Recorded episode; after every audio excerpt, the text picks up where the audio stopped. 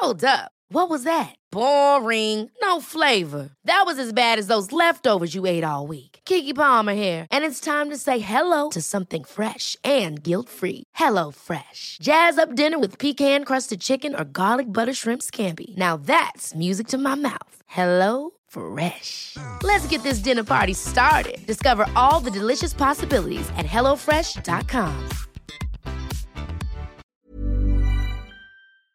Se van acercando las vacaciones y si tienes un bebé en casa, seguro que te preocupa cómo organizar sus comidas durante los viajes, los días de playa o las salidas a la montaña. Una opción cómoda y muy socorrida son los potitos de Nutriben, porque saben cuánto te preocupa dar a tu bebé tarritos nutritivos y con todas las garantías. Los potitos se preparan aquí en España con los mejores ingredientes, como frutas, verduras, carnes o pescados, y solo emplean aceite de oliva virgen extra. Esos ingredientes tal cual se trituran, cocinan y se envasan al vacío para su correcta conservación. Y ya sabes que igual de importantes son los ingredientes que lleva un alimento como los que no lleva. Los potitos de Nutriben son tarritos que no contienen sal, azúcares añadidos, almidón, colorantes, conservantes, gluten o aceite de palma. Recuerda que los únicos potitos son de Nutriben. Gracias a Nutriben y a su marca Potitos por apoyar los buenos contenidos en este podcast.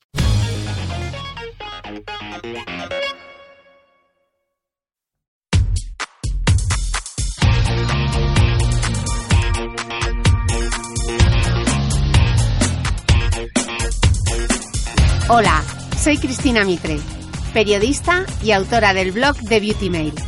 Bienvenidos a mi podcast, donde todas las semanas charlaré con los mejores expertos de la cosmética, la nutrición, el fitness y el bienestar, para que te sientas bien y te veas mejor.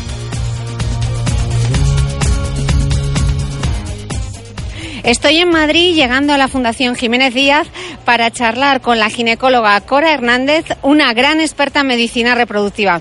Por delante, una entrevista en la que le plantearé hasta cuándo se puede posponer la maternidad y cómo y por qué envejecen los ovarios. Tengo la intuición de que este programa va a ser revelador para muchas mujeres porque a mí con 30 años me habría gustado que alguien me hubiese contado lo que estamos a punto de descubrir. No sé si hubiera hecho las cosas de manera diferente, pero tener la información me habría dado más seguridad, menos miedos y menos dudas.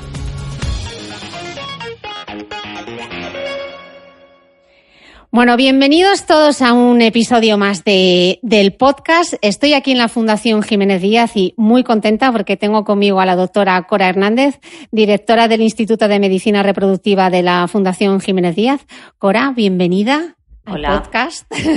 Encantada de estar aquí hablando de una actualidad y de muchos mitos acerca del mundo de la fertilidad y del mundo del ciclo de la mujer. Gracias. Hoy con Cora vamos a hablar en concreto del envejecimiento ovárico y de la vitrificación de óvulos, porque Cora, yo en este podcast hablo muchísimo del envejecimiento de la piel, eh, de la menopausia, del entrenamiento, de lo importante que es el entrenamiento de fuerza, pero hasta ahora no les había hablado de que nuestros ovarios también envejecen. Entonces, quiero que empecemos esta charla contándome, pues eso, cómo envejecen nuestros ovarios, pero antes de entrar en los ovarios, por favor, explícanos un poco cómo funciona nuestro aparato reproductor, porque eh, he recibido bastantes dudas de las lectoras y, y, bueno, creo que estamos un poco perdidas las mujeres. Bueno, vamos a ver, lo primero tenemos que pensar que el óvulo es una célula más de nuestro cuerpo. Por lo tanto, si el resto de las células envejecen, las de la piel,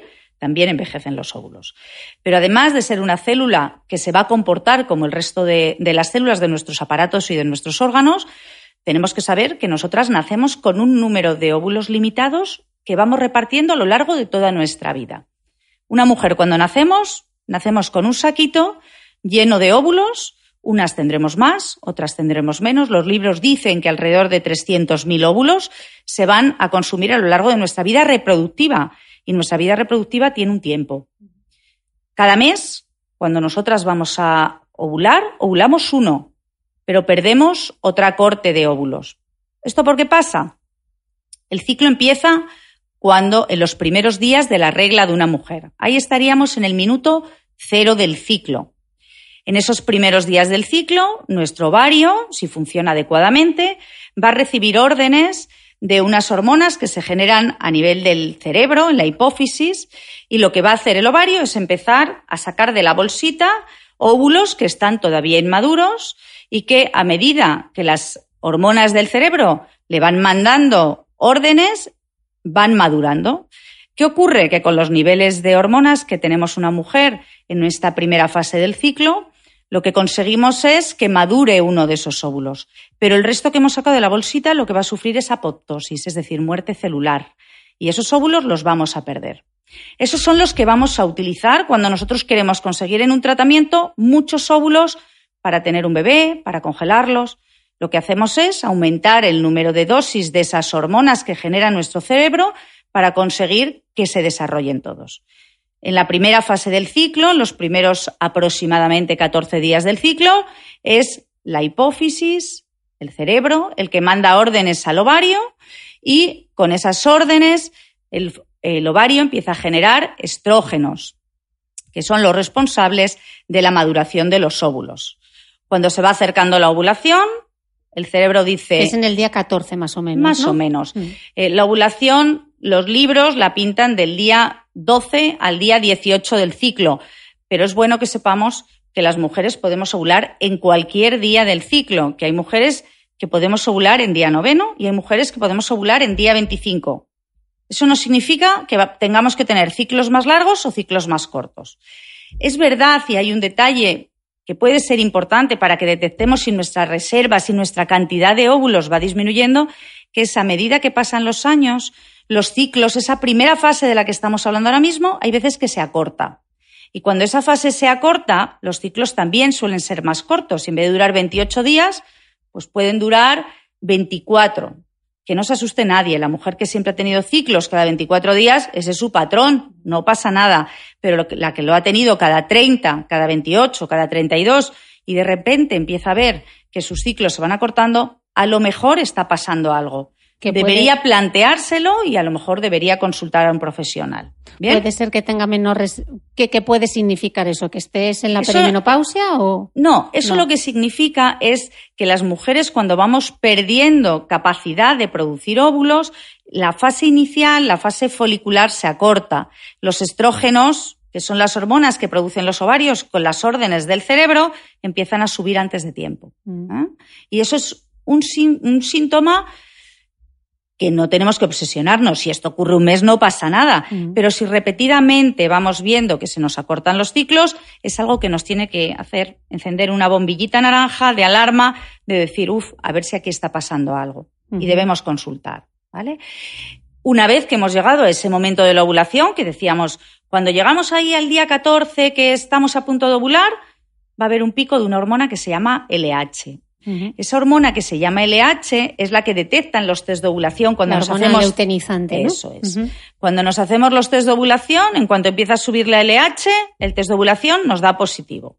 Eso dura unas horas, dura un par de días. Es la eh, momento ideal si te quieres quedar embarazada. Ese es el momento ideal para quedarse embarazada.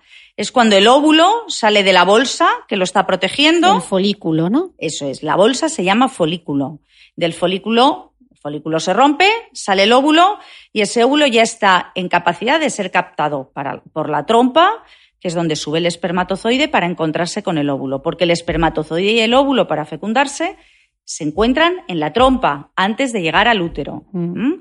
Por eso hay veces que se producen gestaciones fuera del útero, porque, Los ectópicos, ¿no? Exactamente. Porque el espermatozoide y, el óvulo se encuentran en la trompa y en los primeros días del embarazo, ese embarazo tiene que avanzar e implantar en el útero. Si eso no ocurriera, pues es cuando nos encontramos un embarazo fuera del útero que hay, yo no sé si es un, un, mito, pero hay quien se piensa, ¿no? Que es el espermatozoide el que va ahí a tope buscando el óvulo y que como que el óvulo que está como parado a ver si llega el espermatozoide, pero eso no es así, ¿no? El óvulo está, se mueve. exactamente. El óvulo entra en la trompa, entra en, la, en las fimbrias, en, en la parte más distal del útero eh, de, la, de, la, propia trompa. Las fimbrias es como si la trompa acabara en unos tentáculos y esos tentáculos son los que cogen al óvulo. Y el óvulo dentro de la trompa, la trompa tiene como unos pelitos dentro que se llaman cilios, se va moviendo y hacen que el óvulo vaya avanzando por ella para encontrarse con el espermatozoide. Entonces, por ahí estarán subiendo los espermatozoides y habrá uno que sea capaz de seducir al óvulo y será cuando se produzca el embarazo. Si no hay un espermatozoide seductor, pues el óvulo se quedará ahí y no será fecundado. Y entonces, eh, Cora, ¿qué ocurre? Vale, no se ha fecundado el óvulo, no ha habido momento Tinder que se han encontrado y se han llevado bien. Entonces, ¿qué le pasa a nuestro cuerpo a partir de ese, si no hay... Bien, pues eh, eh, ahora mismo estábamos en la mitad del ciclo, en el día 14. Nos quedan otros 14 días en los que van sucediendo cosas. Si el óvulo es fecundado, fenomenal. Nuestro embrión sigue desarrollándose y anida en el útero. Pero si no es fecundado, lo que va a ocurrir es que va a haber un cambio hormonal. El cambio hormonal lo que, mm, lo que traduce es que van desapareciendo los estrógenos, cae la hormona luteinizante y va aumentando la progesterona. La progesterona la va a producir el propio cuerpo que ha soltado el óvulo. Va a aumentar la progesterona, caen em, los estrógenos, y al final del ciclo lo que ocurre es que hay una deprivación también de progesterona. ¿Qué pasa al, disminuir los estrógenos y la progesterona? Pues que la capa interna del útero, que se llama endometrio, sufre em, una desnutrición, para que lo entendáis, eh, lo que sufre es una isquemia, le falta vascularización y entonces se desprende. Lo que se desprende en la regla es la capa interna del útero que se llama endometrio que es esa mezcla de eso que vemos como moco, tejido, sangre, coágulo, pues eso es el, material endometrial. Vale, y una, esto es un mito también, lo de, es que un mes óvulo por un ovario y otro mes óvulo por el otro. Sí, eso es un mito. Eso no existe, eso no es así. Las mujeres ovulamos indistintamente por un ovario o por otro, meses consecutivos, meses alternos, no hay una secuencia en un ovario u otro. Lo que hay es una reserva ovárica, unas señales hormonales que hacen que se seleccione el óvulo de un lado o el, otro, o el óvulo de otro, pero no eh, de forma mm, eh, consecutiva, un mes, derecha e izquierda. No tiene nada que ver. O sea que nuestro sistema reproductivo realmente es contumaz y persistente. O sea, está buscando durante toda nuestra edad fértil está buscando el embarazo mes tras mes. Sí. Eh, todo el mundo que tiene ciclos regulares, que tiene reglas entre 25 y 35 días, los libros dicen que son mujeres normoovuladoras y que se pueden embarazar cada mes. ¿Qué ocurre? Que la especie humana es la especie, creo que no, creo que hay otra menos fértil que la especie humana. Creo que los rinocerontes son menos fértiles que nosotros, pero es la especie, eh, la especie animal eh, que menos eh, fértil es. Nuestra tasa de embarazo por ciclo está alrededor del 20%, pero es verdad que durante toda nuestra vida fértil, todos los meses nosotros ovulamos y tenemos un óvulo preparado para ser fecundado. Hay que mantener relaciones, relaciones regulares, para poder llegar a esto. Es una obviedad, pero claro, no podemos intentar embarazarnos manteniendo una o dos relaciones al mes, porque no sabemos realmente cuándo va a ser la ovulación. Hablamos del 14 al 18, pero ¿y si ovulamos el noveno? ¿Y los test, tú recomiendas, por ejemplo, los test para el LH? Mientras no se convierta en una obsesión, pueden ayudar. Eh, cuando eso ya empieza a ser algo enfermizo, de hacer los test de ovulación, comprarlos en Amazon por toneladas, que también lo he visto, yo creo que hay que parar. Eh, la vida de pareja hay que cuidarla. Y la vida de pareja, eh, metiéndola en un Excel o en un calendario, es difícil cuidarla. Acabamos teniendo apatía sexual, eh, programando tanto nuestras vidas. Entonces, mientras no se convierta en algo antinatural, no pasa nada. Los test de ovulación pueden ayudar. Pero cuidado con entrar en espirales de obsesión o en entrar en, mantener relaciones sin ningunas ganas. Lo importante, no lo debemos perder nunca de vista, es tener una vida feliz, mm. sea como sea, mm. y plena. Y las relaciones sexuales con la pareja tienen que ser cuando apetecen. ¿Hasta cuándo podemos posponer la maternidad, Cora? Si se puede. Vamos a ver. Eh, lo que debemos aconsejar es ser madres cuanto antes porque la etapa fértil o la etapa más fértil de la mujer es de los 20 a los 30 años. Aunque los 30 años somos jovencísimas, nuestra vida fértil empieza a disminuir. Pero bueno, hasta los 35 todavía la rampa de descenso no es muy acuciante.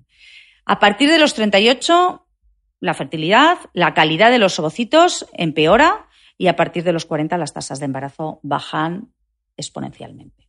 Entonces, yo siempre recomendaría para intentar conseguir un embarazo, para intentar eh, preservar la fertilidad, siempre antes de los 35. Según el Instituto Nacional de Estadística, la media en España es los 32 años, pero yo la verdad es que tengo pocas amigas que se hayan embarazado con. Claro, es que cuando hablamos de medias, mm. las hay que se embarazan con 20 y con 45, mm. con lo cual la media se ajusta poco a la realidad. Sabemos que existen del, aproximadamente el 10% de los nacidos en nuestro país eh, son niños que nacen en mujeres por encima de los 40 años. O sea que tener un hijo por encima de los 40 años entra dentro de lo muy frecuente. Eh, sí, pero tenemos que ser conscientes que a medida que pasan los años, nuestras probabilidades de embarazarnos cada vez son menores y la probabilidad de tener un aborto o una pérdida gestacional cada vez es mayor.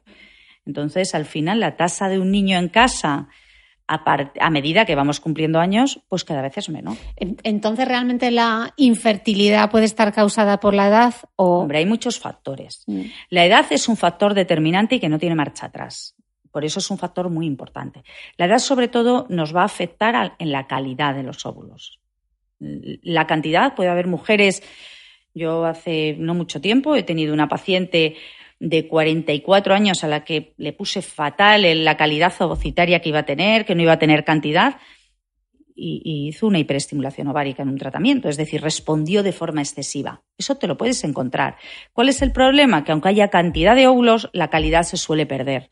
Y si la calidad se pierde, al final eso en lo que se traduce es un porcentaje mayor de embriones anómalos. Esos embriones anómalos no van a dar embarazo y si lo dan, van a dar un aborto en la mayoría de los casos. Mm. Pero hay otros factores. Mm. La edad es algo importante, pero hábitos de vida, mm. em, el tabaco. ¿Qué hábitos de vida?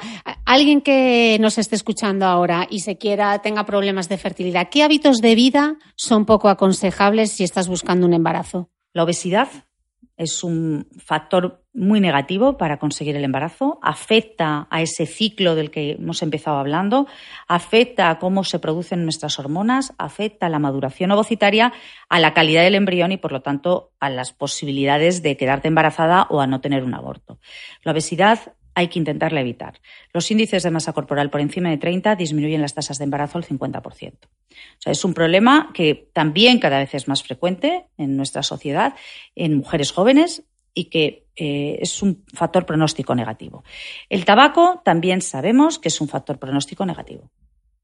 Eh, eso como hábitos de vida mm, con una relación muy directa. Y luego van a mejorar las posibilidades, todo lo que sea el deporte, una vida saludable, una dieta equilibrada. Los índices de masa corporal, he hablado de la obesidad, pero los índices de masa corporal por debajo de 18 nos pasa exactamente lo mismo. Son mujeres que no ovulan adecuadamente y que se embarazan peor. Entonces, tenemos que intentar buscar un equilibrio de vida. Al final, una vida sana es buena para todo. Sí, porque realmente si tu cuerpo no está sano, lo que menos va a querer es un embarazo porque no tiene para darle Exactamente. O sea, al final, lo que es bueno para el corazón es bueno para la fertilidad. Mm.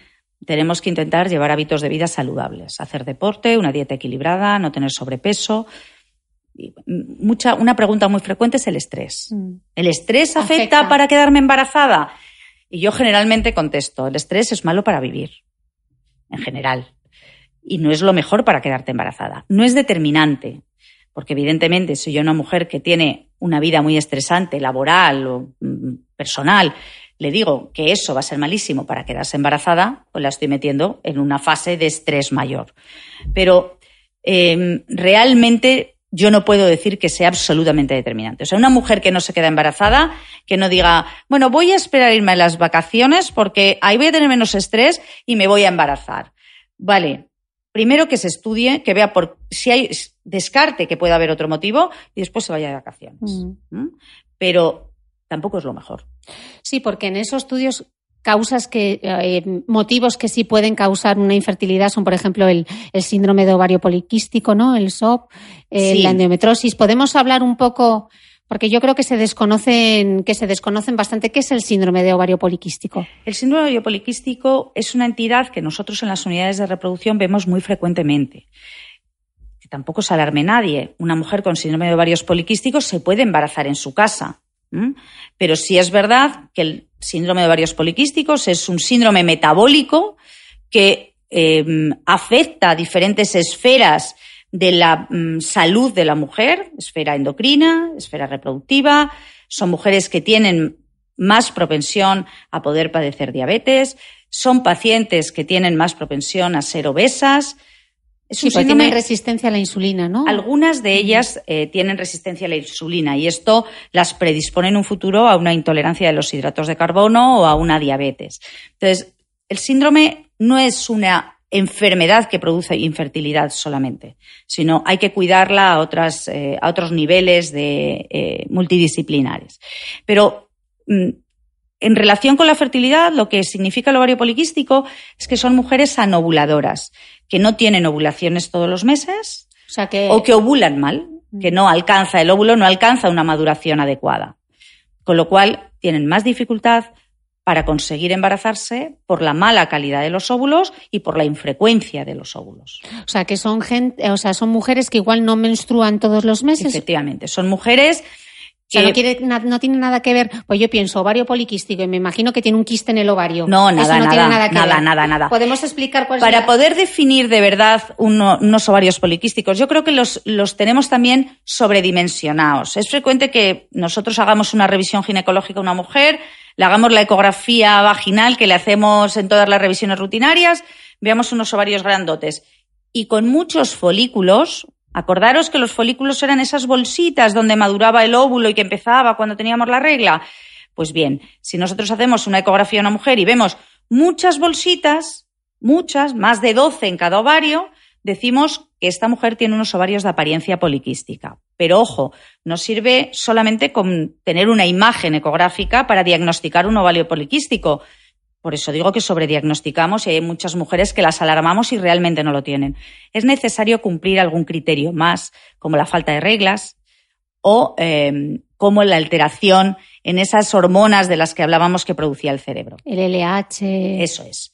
Eh, existen tres criterios que acompañan al ovario poliquístico, que es la falta de reglas, la imagen ecográfica de la que eh, os he comentado hace un momento, o una alteración en las hormonas FSH y LH. Si de estos tres criterios cumplimos dos, tenemos un síndrome de ovarios poliquísticos de libro. Si no cumplimos dos de esos tres, podremos tener unos ovarios de apariencia poliquística. Nos puede faltar la regla por otras muchas cosas que hay veces que a los médicos se nos puede colar otras entidades importantes en mujeres que, os, que, podéis tener falta de regla durante más de 45 días simplemente pensando que tenéis un ovario poliquístico. Y ahí se puede estar encubriendo otras cosas. Por lo tanto, hay que hacer diagnósticos diferenciales y no quedarnos tan tranquilas. Luego existen, es muy frecuente que las mujeres con, con ovarios poliquísticos de verdad sean mujeres que tienen mucho vello, que tienden a ser gorditas, que tienen acné, que se les cae el pelo, que tienen alopecia. Todo eso es un cortejo que frecuentemente acompaña al ovario poliquístico, pero no necesariamente una mujer con ovarios poliquísticos tiene que presentar esto. ¿Y cómo se, cómo se trata?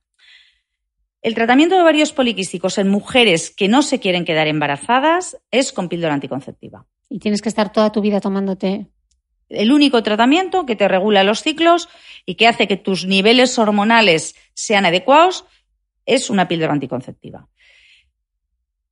Cuando las mujeres se quieren quedar embarazadas, evidentemente no podemos poner una píldora anticonceptiva mm.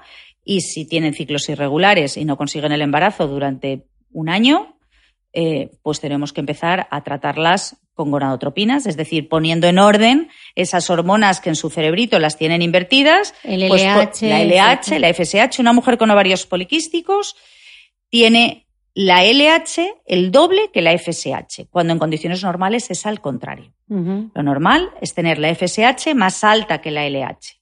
Las mujeres con ovarios poliquísticos lo invierten.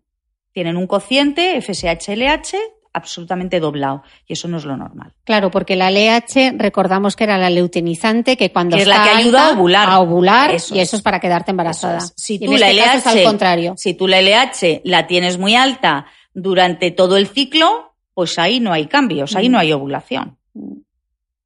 Claro. Y entonces, eh, claro, yo pensando en los ovarios, cuando te dicen, no, es que tiene usted un quiste en el ovario. ¿Eso Entonces, ¿qué es? ¿Un quiste folicular? ¿Es el folículo? ¿Qué es, qué es lo que ocurre ahí? Cuando nosotros vemos, cuando nosotros vemos una mujer con un quiste, lo primero que tenemos es que fijarnos en la apariencia que tiene el quiste. Cuando vemos un quiste, una bolsa llena de líquido, y no hay más que líquido, que agua, y nosotros lo vemos en la ecografía porque es negro, es solo negro, pues eso pueden ser dos cosas, fundamentalmente. En medicina todo puede ser muchas cosas, pero fundamentalmente eso puede ser o que estás a punto de ovular y lo que tienes es el folículo ese que ha engordado con tus niveles hormonales y que en unos días se va a romper y va a salir el ovulito. Puede ser el folículo dominante, que es como se llama, folículo periovulatorio, o si ese folículo persiste y no se rompe, lo que puede ocurrir es que tú tengas un folículo persistente. Y eso no significa nada. No, tiene, no hay que hacer nada con él. Simplemente, pues cuando vas a tus revisiones ginecológicas, por ver que no ha mo- modificado el tamaño. Si por el contrario, lo que nosotros vemos en la ecografía es un quiste que por dentro no es negro, no tiene agua, sino que lo que tiene es un jaspeadito gris, pues podríamos estar delante de una endometriosis. Y la endometriosis es una entidad que también eh, no sabemos por qué se produce y que también está muy relacionada con la infertilidad. Mm. La endometriosis, el contenido ese gris que vemos en la ecografía, lo llamamos chocolate y es como si fuera sangre antigua. Y esa sangre antigua se puede localizar en el ovario, se puede localizar en la trompa. Hay veces que ni siquiera lo vemos. Si es muy pequeño, ¿Por qué es tan difícil de diagnosticar la endometriosis? ¿Por esto? porque hasta que no se hace evidente en una bolsa, en un quiste, no lo vemos. Mientras que una mujer puede tener mm, implantes endometriósicos que sean milimétricos y que no se ven en la ecografía a lo largo de todo su aparato genital. ¿Cómo nos solemos o cómo una mujer puede intuir que puede tener una endometriosis?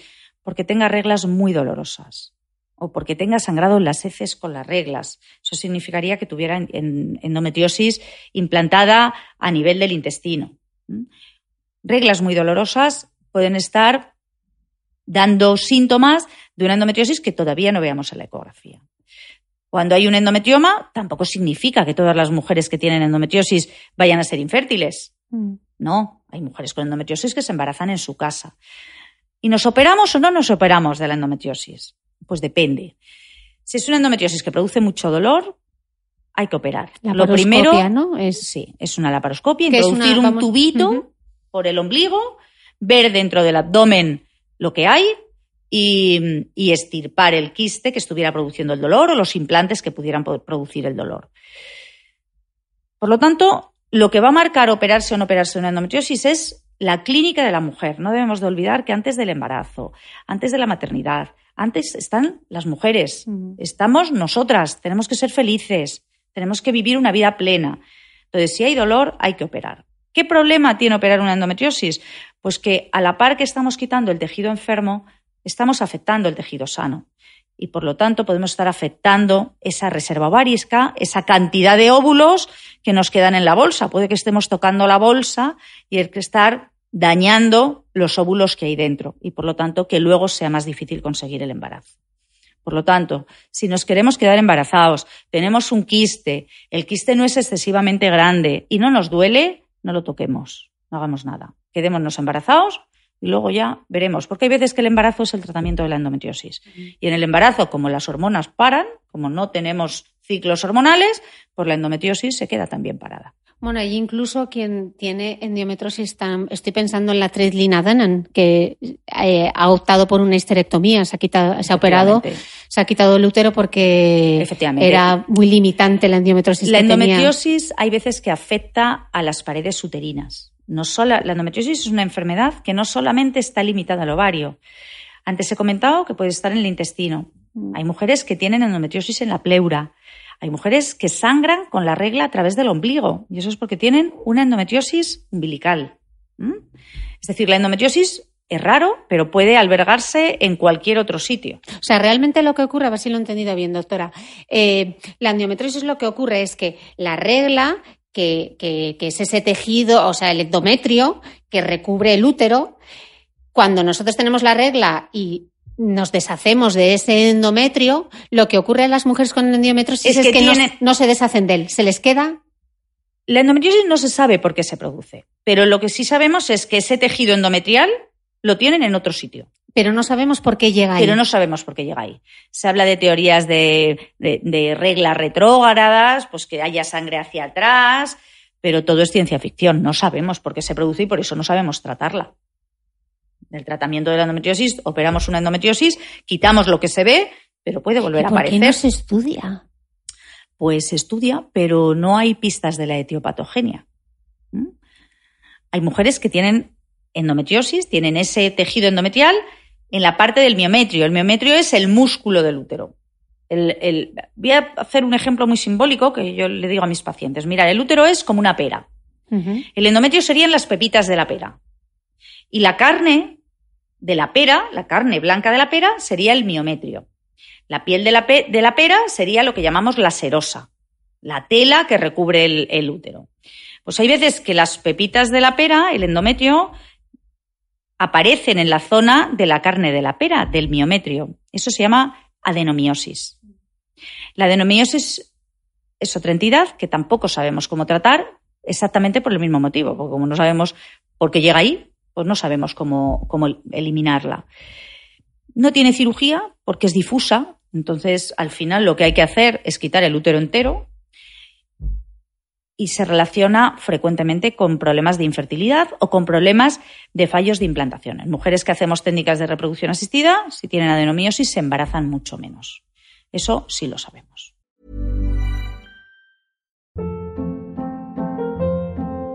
Hold up. What was that? Boring. No flavor. That was as bad as those leftovers you ate all week. Kiki Palmer here, and it's time to say hello to something fresh and guilt-free. Hello Fresh. Jazz up dinner with pecan-crusted chicken or garlic butter shrimp scampi. Now that's music to my mouth. Hello Fresh. Let's get this dinner party started. Discover all the delicious possibilities at hellofresh.com. Hey, it's Ryan Reynolds, and I'm here with Keith, co star of my upcoming film, If, only in theaters, May 17th. Do you want to tell people the big news?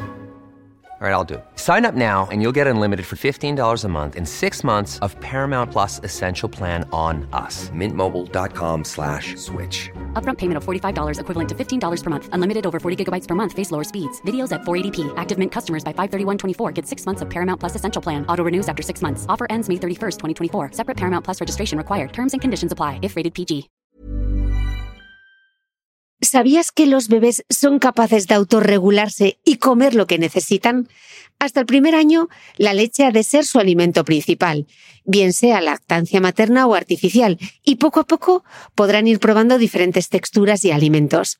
Ahora, con buena temperatura, a todos nos gusta salir más de casa, y en verano pasamos mucho tiempo fuera, en la playa, la montaña o recorriendo el mundo.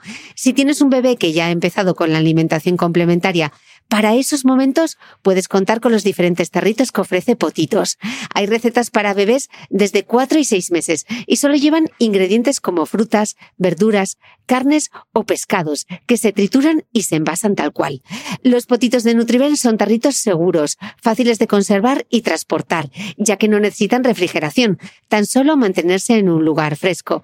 Se calientan en microondas o al baño María, sin conservantes ni azúcares añadidos. Gracias a Nutriben y a su marca Potitos por ser nuestro mecenas del mes.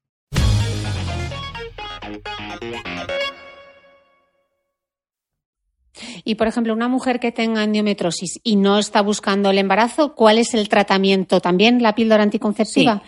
La píldora anticonceptiva, porque la píldora lo que hace es eh, dejar el ovario en reposo. O sea, te va a aportar una serie de hormonas de forma continua que va a engañar a nuestro ciclo.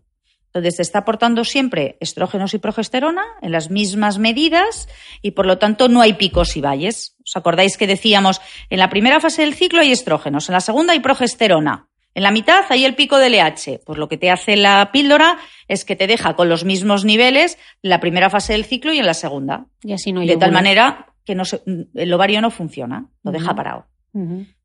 Este es el motivo porque la píldora anticonceptiva en la endometriosis parece que es de los tratamientos que mejor funciona. Al no funcionar el ovario, pues no hay reglas, no hay descamaciones, no hay nada y, y la endometriosis se puede parar, no siempre se para. Porque claro, ahora vendrá, ahora a mí me salta una duda. Pero doctora, si es que yo tomo la píldora y tengo la regla. Claro, porque lo que hacemos con la píldora es mantener esos niveles de forma continua. Pero cuando dejamos la píldora en esa semana de descanso o en esa semana de placebo, si os dais cuenta, algunas píldoras vais a ver que tienen píldoras rosas y píldoras blancas. Pues la zona de píldoras blancas no tiene medicación. Eso se llama placebo.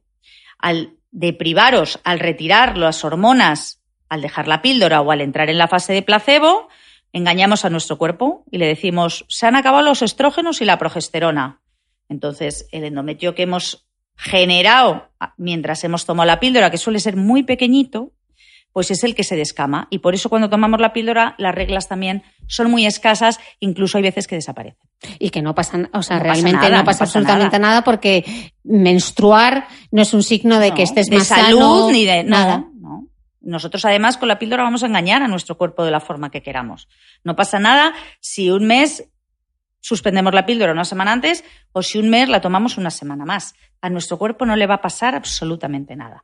El mito de los mm, tiempos de descanso, ese mito ya ha desaparecido también. No hay que descansar. La píldora se puede tomar el tiempo que queramos. Yo he leído, a ver si esto es un mito o es realidad, que cuando se inventó la píldora, realmente los doctores, creo que eran los años 60, cuando se inventó, eh, dejaron esa semana que no tenías que tomar la píldora y justo para tener esa sensación de menstruación, para que las mujeres no pensasen que la píldora era algo malo, ¿no?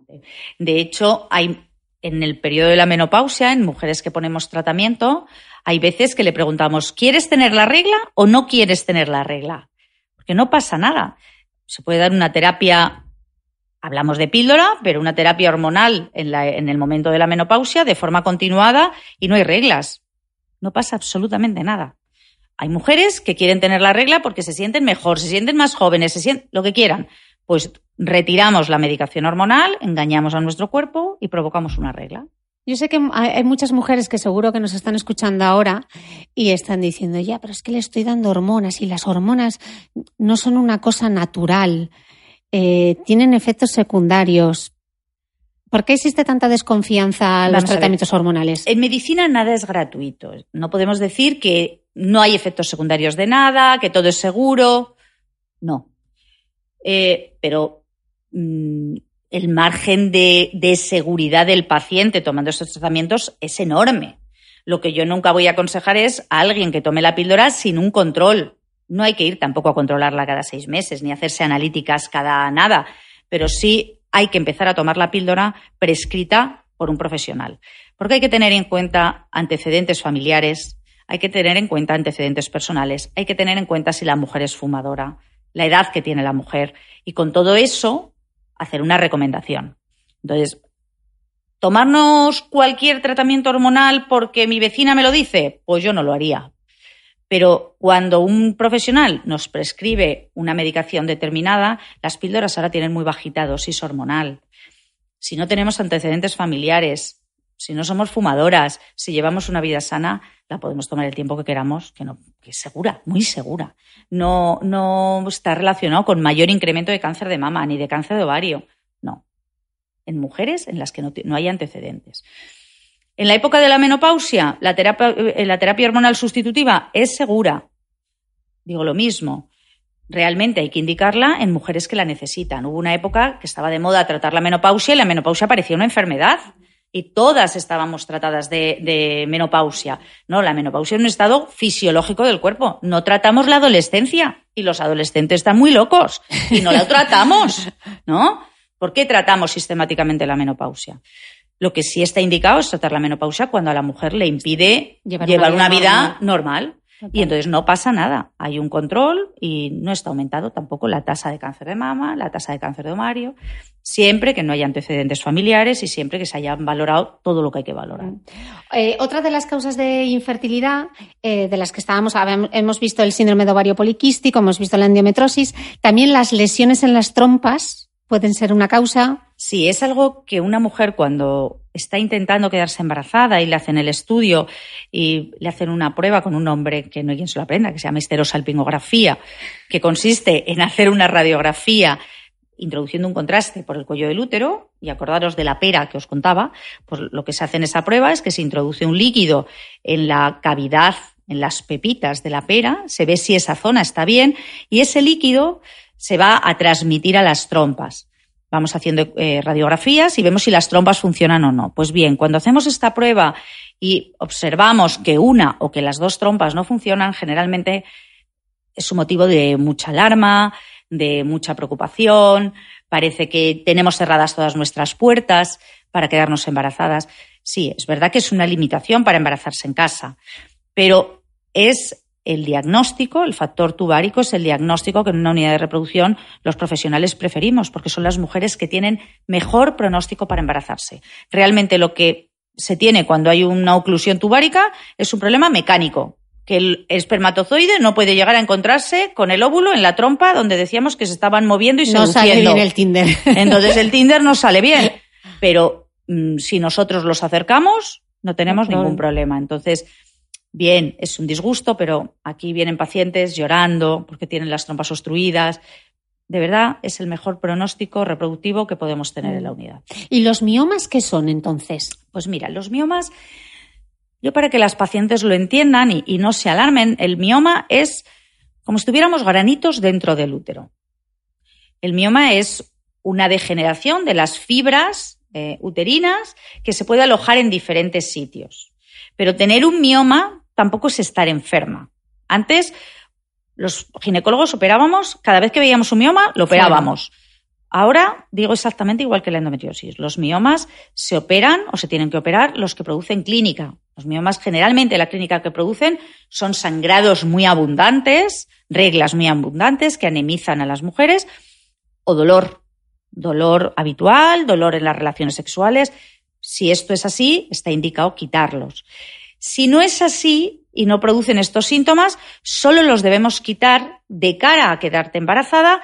Si están situados, volvemos a las pepitas de la pera, en la zona del endometrio, ¿eh? la zona esa del corazón de la pera. Si están ahí, hay que quitarlos porque disminuyen las tasas de embarazo, disminuyen las tasas de implantación eh, cuando hacemos técnicas de reproducción asistida y está indicado su extirpación. Si están en la parte de fuera, en lo que decíamos la, piel de la pera, la serosa, se llaman miomas subserosos y está demostrado que no tienen nada que ver con la fertilidad y que no hay que hacer nada con ellos. Y si están en la zona del miometrio, la carnecita blanca de la pera, si están en zona miometreal, que se llaman miomas intramurales, hay una cierta controversia pero los últimos estudios publicados dicen que no están relacionados con problemas de fertilidad.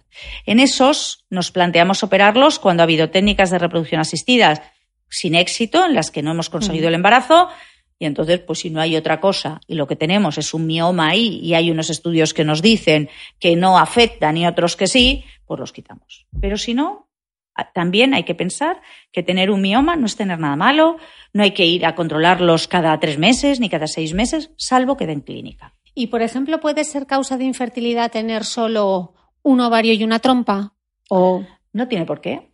Nosotros podemos ovular perfectamente todos los meses teniendo solamente un ovario. Entonces, no hay absolutamente ningún, ningún problema. Y teniendo una trompa, puede ser también perfectamente que el ovario ovule y que esa trompa sea capaz de coger ese óvulo que, que ovula el ovario.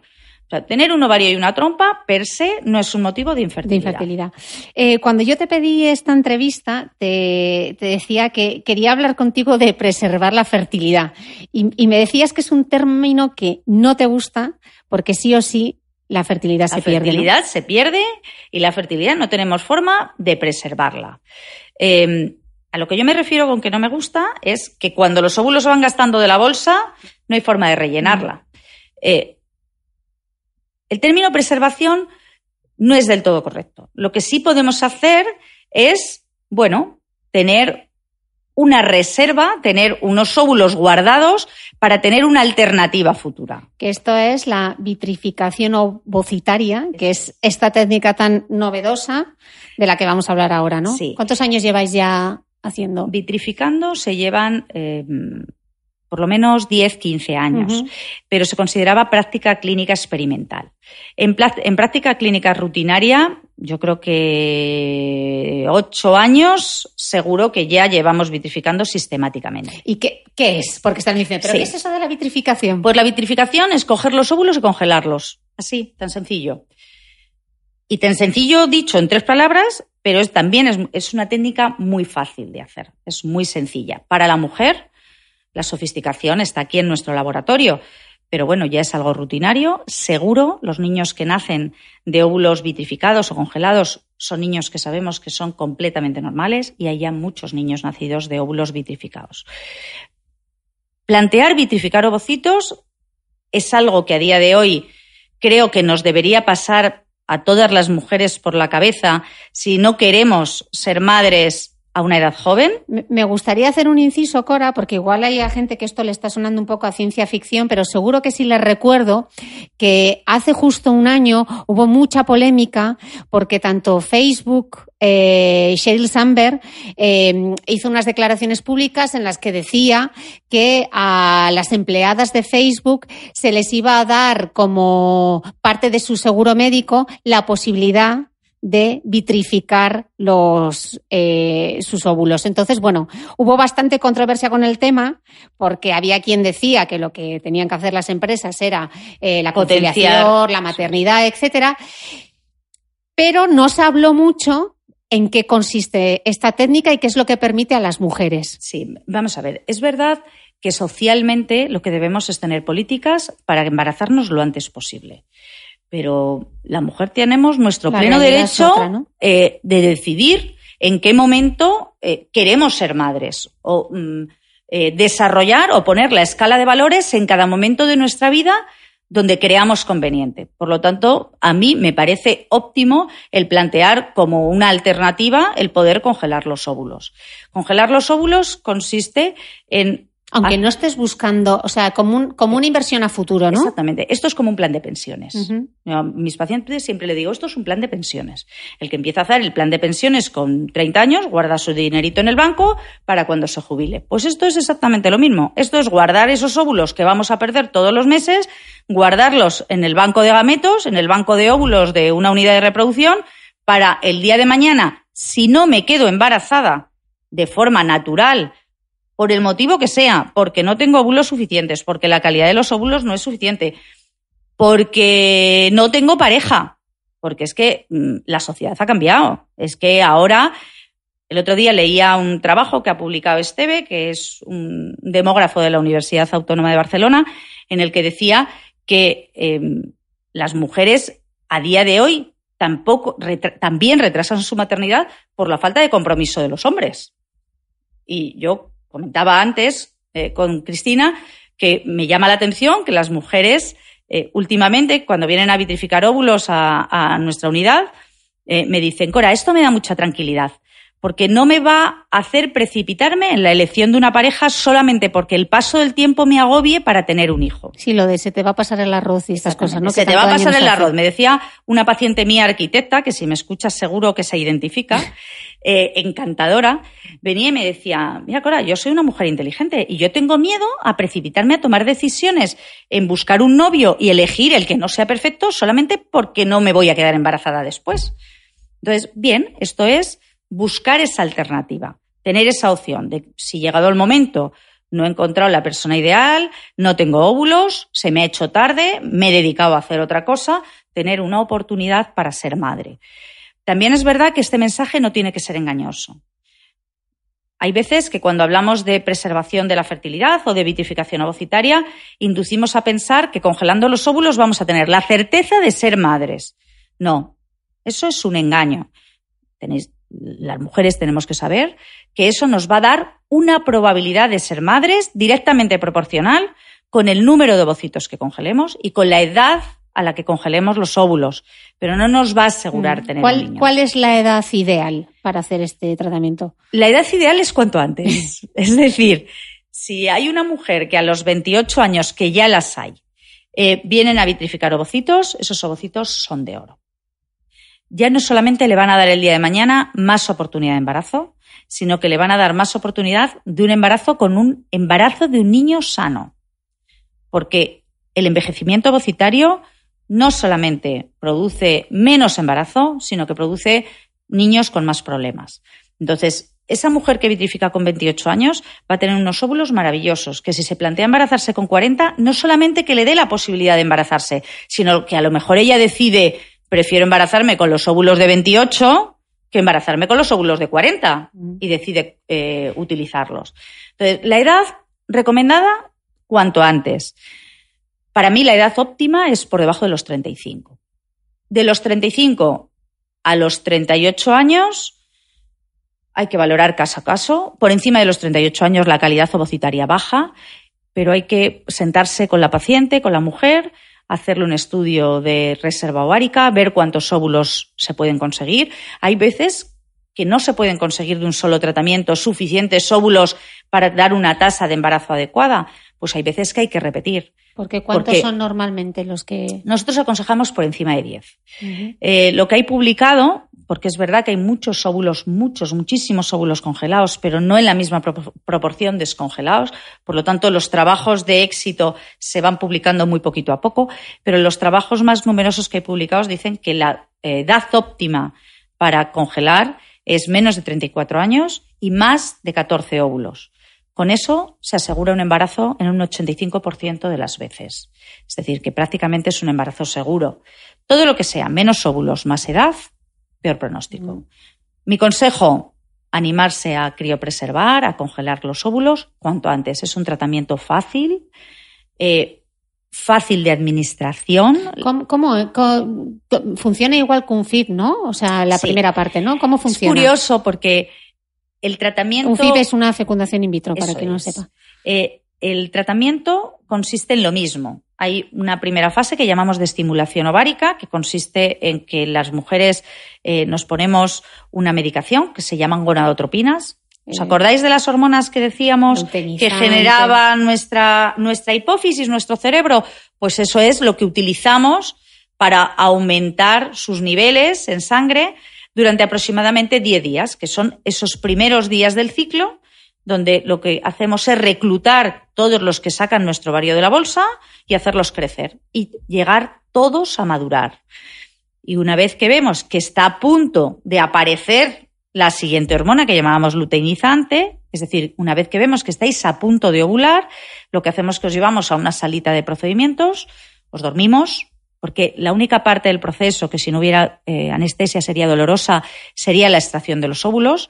¿Eso Pues se hace con anestesia general? se hace con, una, con lo que llamamos una sedación, que a los anestesistas no le gusta que hablemos de sedación, porque dice que una vez que se pierde el conocimiento, todo es anestesia. Pero es lo que llamamos Sí. una sedación que consiste en poneros una medicación para eh, que no haya dolor, pero no hay intubación, no hay ventilación mecánica. ¿Y por dónde se, sa- pues se sacan por la vagina, no? Claro. Eh, introducimos la sonda del ecógrafo vaginal Sí. con la que hacemos las ecografías de las revisiones habituales, se introduce a través de la vagina y en esa sonda le aplicamos una guía, a través de la que pasamos una aguja. Y con esa aguja llegamos a los ovarios.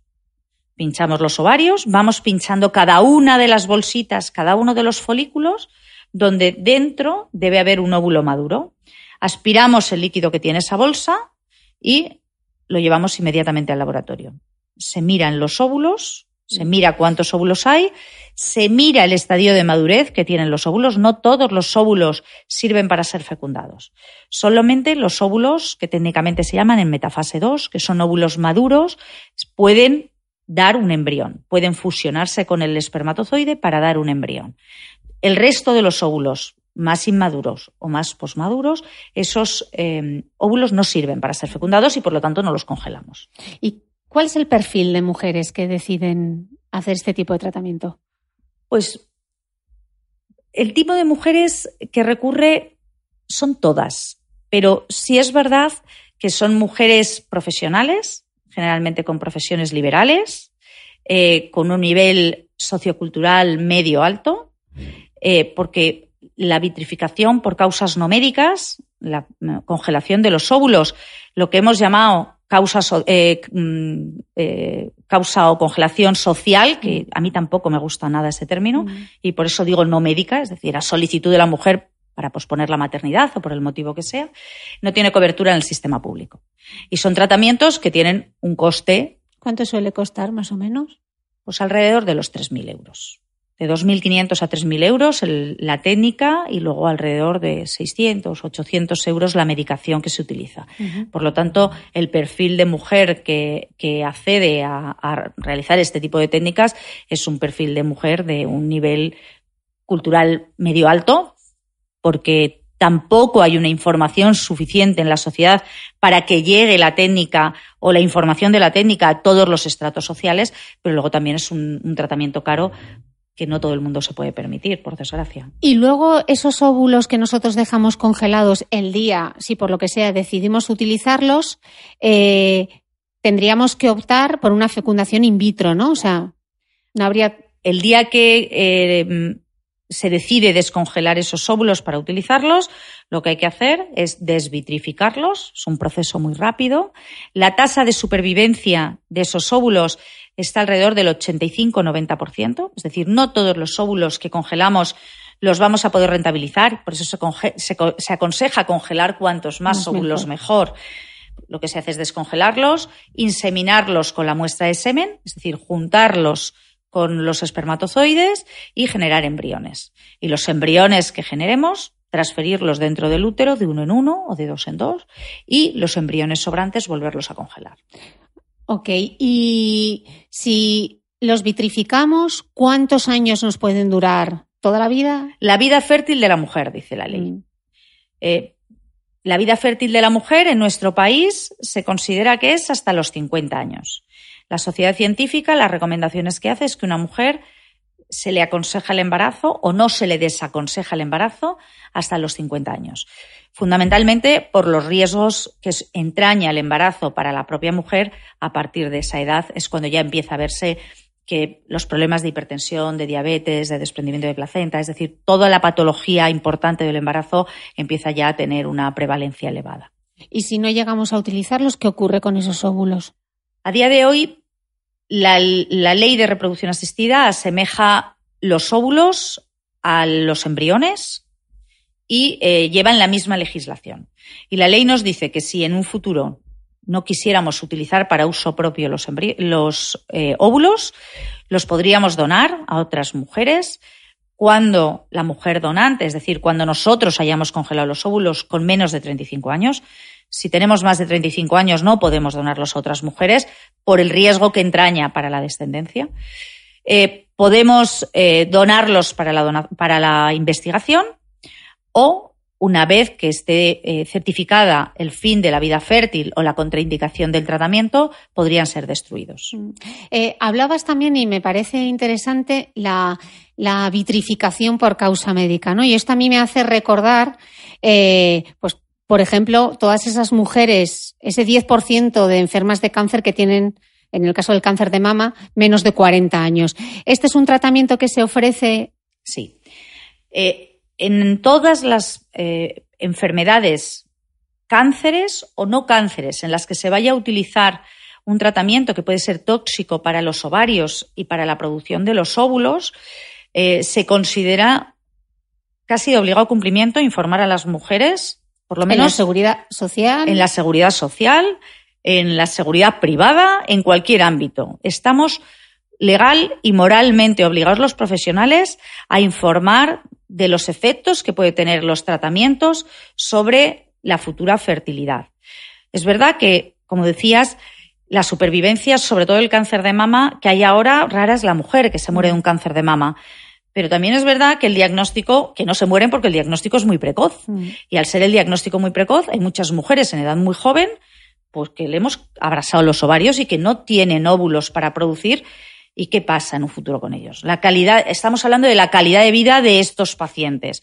Es que una gran parte de la calidad de vida del paciente futuro, del paciente oncológico futuro, va a ser poder cumplir su, su proyecto familiar o su proyecto genésico. Y por lo tanto, en estas mujeres ya yo diría que ya hay muy pocos oncólogos que no les hablen de la preservación de la fertilidad.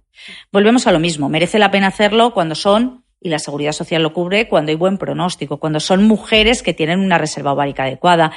No tiene ningún sentido congelar o someter a un tratamiento a una mujer o, diferirle la quimioterapia unas semanas a una mujer que tiene unos óvulos de mala calidad o que tiene muy poquitos. En, esos casos ya tiene poco sentido. Pero en mujeres jóvenes con una buena reserva ovárica merece la pena que Porque rápido desde el diagnóstico, si te diagnostican y es un cáncer linfático, eh, ¿te da tiempo a...? Mm, vamos a ver, te da tiempo. Tiene que ser, sobre todo las patologías hematológicas, a lo mejor son las que a veces hay que actuar de forma muy, muy, muy rápida. Las leucemias. Las leucemias. Y puede ser que en estas mujeres no nos dé tiempo. Pero en el caso del cáncer de mama, que es donde más hacemos preservación, generalmente hay tiempo porque podemos empezar, contamos con herramientas farmacológicas suficientes para poder parar ese ciclo que nosotros llevamos todos los meses y del que hemos hablado, para poderlo parar en cualquier momento, poner el reloj a cero y empezar el ciclo con la medicación que nosotros damos. Lo más que podemos demorar el inicio de un tratamiento son 15 días. Entonces merece la pena hacerlo. Cuando va a haber una quimioterapia y por el motivo que sea no podemos eh, contar con esos 15 días, existe otra alternativa que es la congelación de, corteza ovárica, de un trocito del ovario, para lo que habría que meter al paciente en quirófano, hacerle una laparoscopia, introducir un tubito por la tripa, coger un trozo de un ovario o un ovario entero, hacerlo laminitas y congelarlo. Esto todavía las expectativas de ese tratamiento son mucho eh, más cortas que la vitrificación, hay muchos menos nacidos, el reimplante no siempre funciona y es más difícil.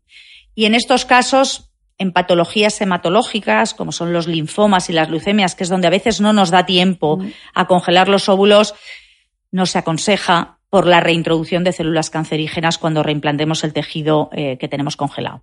Pero en adolescentes eso te iba a preguntar ahora. Un adolescente, por ejemplo, que, se enfrenta ahora a un Hopkins, por ejemplo. Pues eh, un adolescente, si tiene reglas, em, está, podemos hacer la vitrificación ovocitaria. Va a tener óvulos para poder congelar. Si es prepuberal, se puede plantear hacer la congelación de tejido ovárico, pero sabiendo que el, el trasplante del tejido ovárico dentro de los años que necesite la mujer, no sabemos en qué estado va a estar la ciencia para ver si es seguro o no es seguro.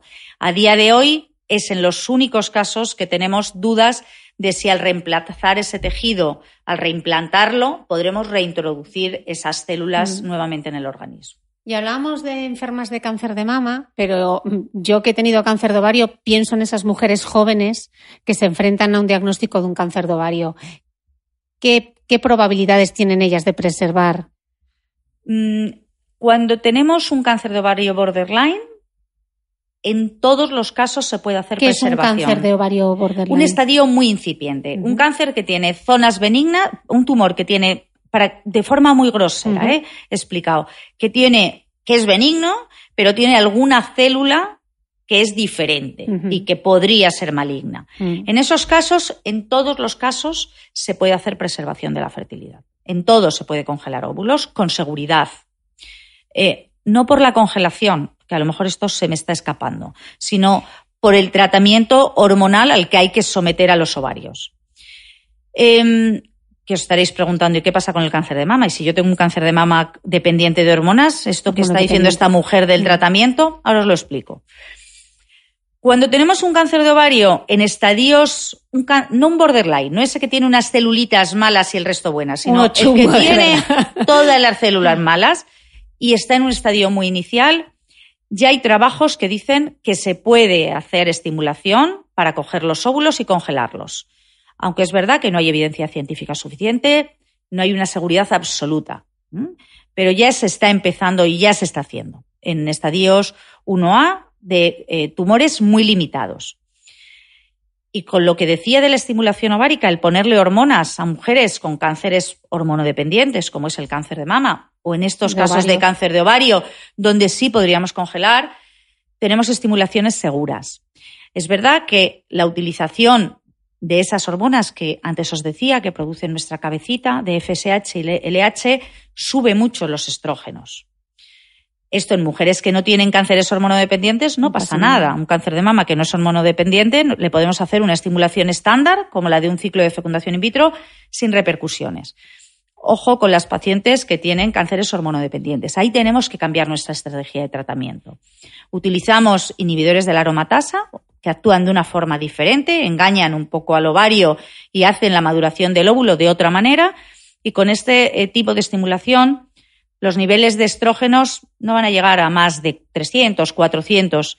Para que os hagáis una idea, una mujer cuando ovula tiene unos niveles de estradiol de 200 a 350 generalmente. En ese rango es en el que nos vamos a mover durante el tiempo que ponemos la medicación. Por lo tanto, son estimulaciones seguras, lo sabemos, trabajamos con absoluta seguridad para las pacientes que se sometan a las estimulaciones y a las congelaciones.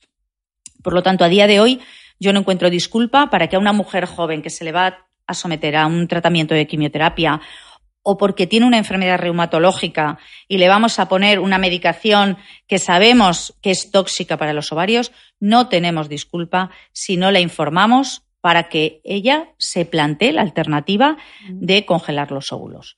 O para plantearle otras alternativas, porque a lo mejor lo que hay que hacer es sentarnos con la mujer que tiene un cáncer de mama, con la mujer que tiene un cáncer de ovario y tranquilizarla y decirle, no nos da tiempo a hacer la estimulación. A lo mejor es un momento en el que la estamos apabullando de información, no le damos más que malas noticias. Le hemos dicho que tiene un cáncer, tiene 28 años, em, eh, le tenemos que dar quimioterapia, a lo mejor se le va a caer el pelo, no puede más. Ahora pensar en los óvulos futuros no puede, no quiere someterse a una cirugía. Bueno, pues también hay que tranquilizarle y decirle, ¿tú quieres ser madre? Pues vas a poder ser madre. Porque con una donación de ovocitos, una mujer, cuando tú te lo plantees y no te embarazas, te va a donar los óvulos que ella tenga en ese momento y tú vas a poder concebir. Con seguridad también. Mm. Entonces, yo creo que hay que sentarse. Tener la opción, ¿no? y plantear mm. todas las opciones. Mm. Yo lo que le digo siempre a los pacientes, yo te voy a poner la carta del menú, te voy a explicar lo bueno y lo malo de todo para que tú puedas elegir. Mm. No debemos olvidar que los médicos ya no somos padres, somos asesores en salud y los pacientes tienen todos los derechos a poder elegir, dentro de lo que tenemos, pero que nadie permita no ser informada. Mm. Todas las mujeres tenemos que ser informadas ante una situación comprometida de las alternativas que tenemos. Porque si no, tengáis miedo a preguntar y aparte que lo cubre, en este caso, cuando es médico, lo cubre. Cuando hay una indicación médica, el centro que esté llevando a cabo eh, el tratamiento de quimioterapia o la cirugía del cáncer de mama o, de, o el tratamiento del linfoma, todos los centros tienen escrita una unidad de reproducción que hace congelación de óvulos. Y si no, lo solicitáis es verdad que lo cubre solo para el primer hijo. Mm. Una vez que ya eh, la mujer tiene un primer hijo de la misma pareja que, que, tenga en ese momento, la seguridad social no lo cubre. Pero por desgracia, la mayoría de las mujeres que se encuentran en esta situación generalmente no han llegado a tener ni el primero. Mm. Por lo que hablamos del primer hijo mm. a una edad avanzada. Pues Cora, Qué pedazo de entrevista. Bueno, seguro que me vais a mandar muchísimos comentarios. Yo darle las gracias a la doctora porque no sabéis cómo está esta consulta de llena. Espero que os haya aclarado muchísimas dudas y sobre todo que tengáis la información para poder elegir. Así que, Cora, millones de gracias. millones de gracias por la oportunidad porque creo que las mujeres estamos desinformadas, tenemos que saber cómo funciona nuestra vida, nuestro ciclo, nuestra vida reproductiva y poder elegir todo lo que la ciencia a día de hoy pone a nuestro alcance. Gracias. Nada.